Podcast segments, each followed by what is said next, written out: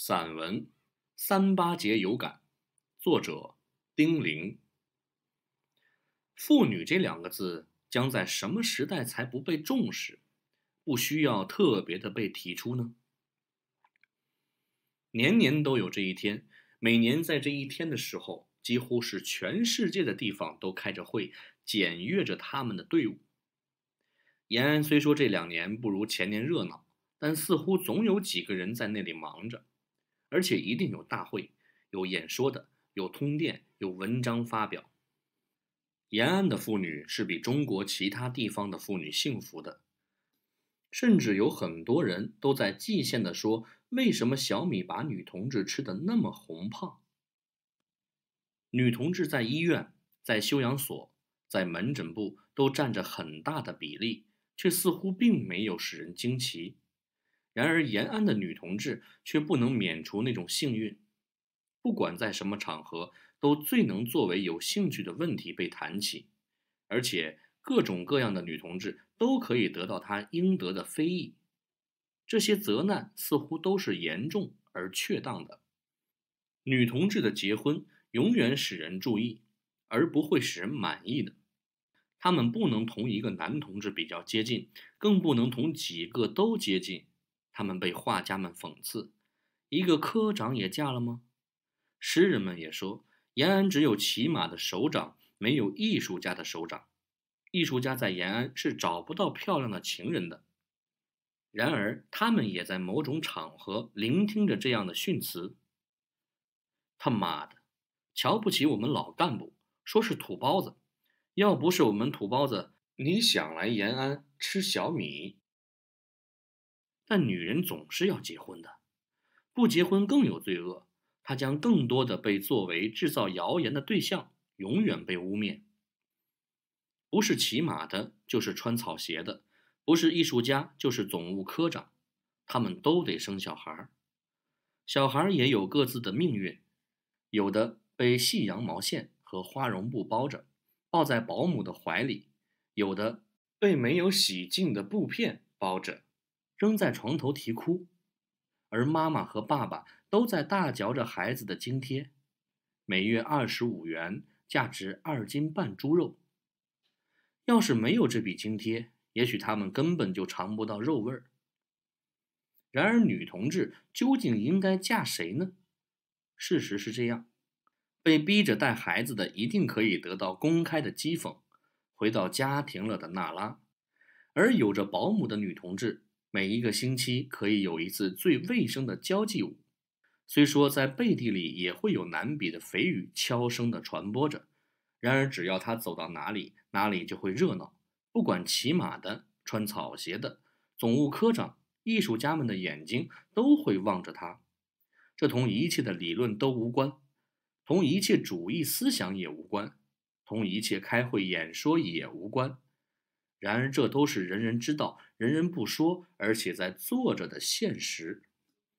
离婚的问题也是一样，大抵在结婚的时候，有三个条件是必须注意到的：一、政治上纯洁不纯洁；二、年龄相貌差不多；三、彼此有无帮助。虽说这三个条件几乎是人人具备，公开的汉奸这里是没有的。而所谓帮助，也可以说到鞋袜的缝补，甚至女性的安慰，但却一定堂皇地考虑到。而离婚的口实，一定是女同志的落后。我是最以为一个女人自己不进步，而还要拖住她的丈夫为可耻的。可是让我们看一看他们是如何落后的。他们在没有结婚前，都抱着有凌云的志向和刻苦的斗争生活。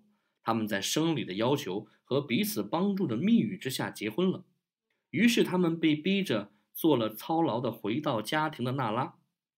他们也唯恐有落后的危险，他们四方奔走，厚颜的要求托儿所收留他们的孩子，要求瓜子工宁肯受一切处分，而不得不冒着生命的危险，悄悄地去吃着堕胎的药。而他们听着这样的回答：“带孩子不是工作吗？”你们只贪图舒服，好高骛远。你们到底做过一些什么了不起的政治工作？既然这样怕生孩子，生了又不肯负责，谁叫你们结婚呢？于是他们不能免除落后的命运。一个有了工作能力的女人，而还能牺牲自己的事业去作为一个贤妻良母的时候，为使不被人所歌颂，但在十多年之后，她必然也逃不出落后的悲剧。即使在今天，以我一个女人去看，这些落后分子也实在不是一个可爱的女人。她们的皮肤开始有褶皱，头发在稀少，生活的疲惫夺去她们最后的一点爱娇。她们处于这样的悲运，似乎是很自然的。但在旧的社会里，他们或许会被称为可怜、薄命；然而在今天，却是自作孽。活该！不是听说法律上还在争论着离婚只需一方提出，或者必须双方同意的问题吗？离婚大约多半都是男子提出的。假如是女人，那一定有更不道德的事儿，那完全该女人受诅咒。我自己是女人，我会比别人更懂得女人的缺点，但我却更懂得女人的痛苦。他们不会是超时代的，不会是理想的，他们不是铁打的。他们抵抗不了社会一切的诱惑和无声的压迫。他们每人都有一部血泪史，都有过崇高的感情，不管是升起的或沉落的，不管有幸与不幸，不管仍在孤苦奋斗或卷入庸俗。这在对于来到延安的女同志说来更不冤枉。所以我是拿着很大的宽容来看一切被沦为女犯的人的，而且我更希望男子们，尤其是有地位的男子，和女人本身都把这些女人的过错看得与社会有联系些，少发空议论，多谈实际的问题，使理论与实际不脱节，在每个共产党员的修身上都对自己负责些就好了。然而，我们也不能不对女同志们，尤其是在延安的女同志，有些小小的期望，而且勉励着自己，勉励着友好。世界上从没有无能的人，有资格去获取一切的。所以，女人要取得平等，得首先强己。我不必说，大家都懂的，而且一定在今天会有人演说的。首先取得我们的政权的大化，我只说作为一个阵线中的一员，无产阶级也好，抗战也好，妇女也好，每天所必须注意的事项。第一，不要让自己生病。无节制的生活有时会觉得浪漫、有诗感、可爱，然而对今天环境不适宜。没有一个人能比你自己还会爱你的生命些。没有什么东西比今天失去健康更不幸些。只有他同你最亲近，好好注意他，爱护他。第二，使自己愉快。只有愉快里面才有青春，才有活力，才觉得生命饱满，才觉得能担受一切磨难，才有前途，才有享受。这种愉快不是生活的满足，而是生活的战斗和进取。所以必须每天都做点有意义的工作，都必须读点书，都能有东西给别人。游惰只使人感到生命的空白、疲软、枯萎。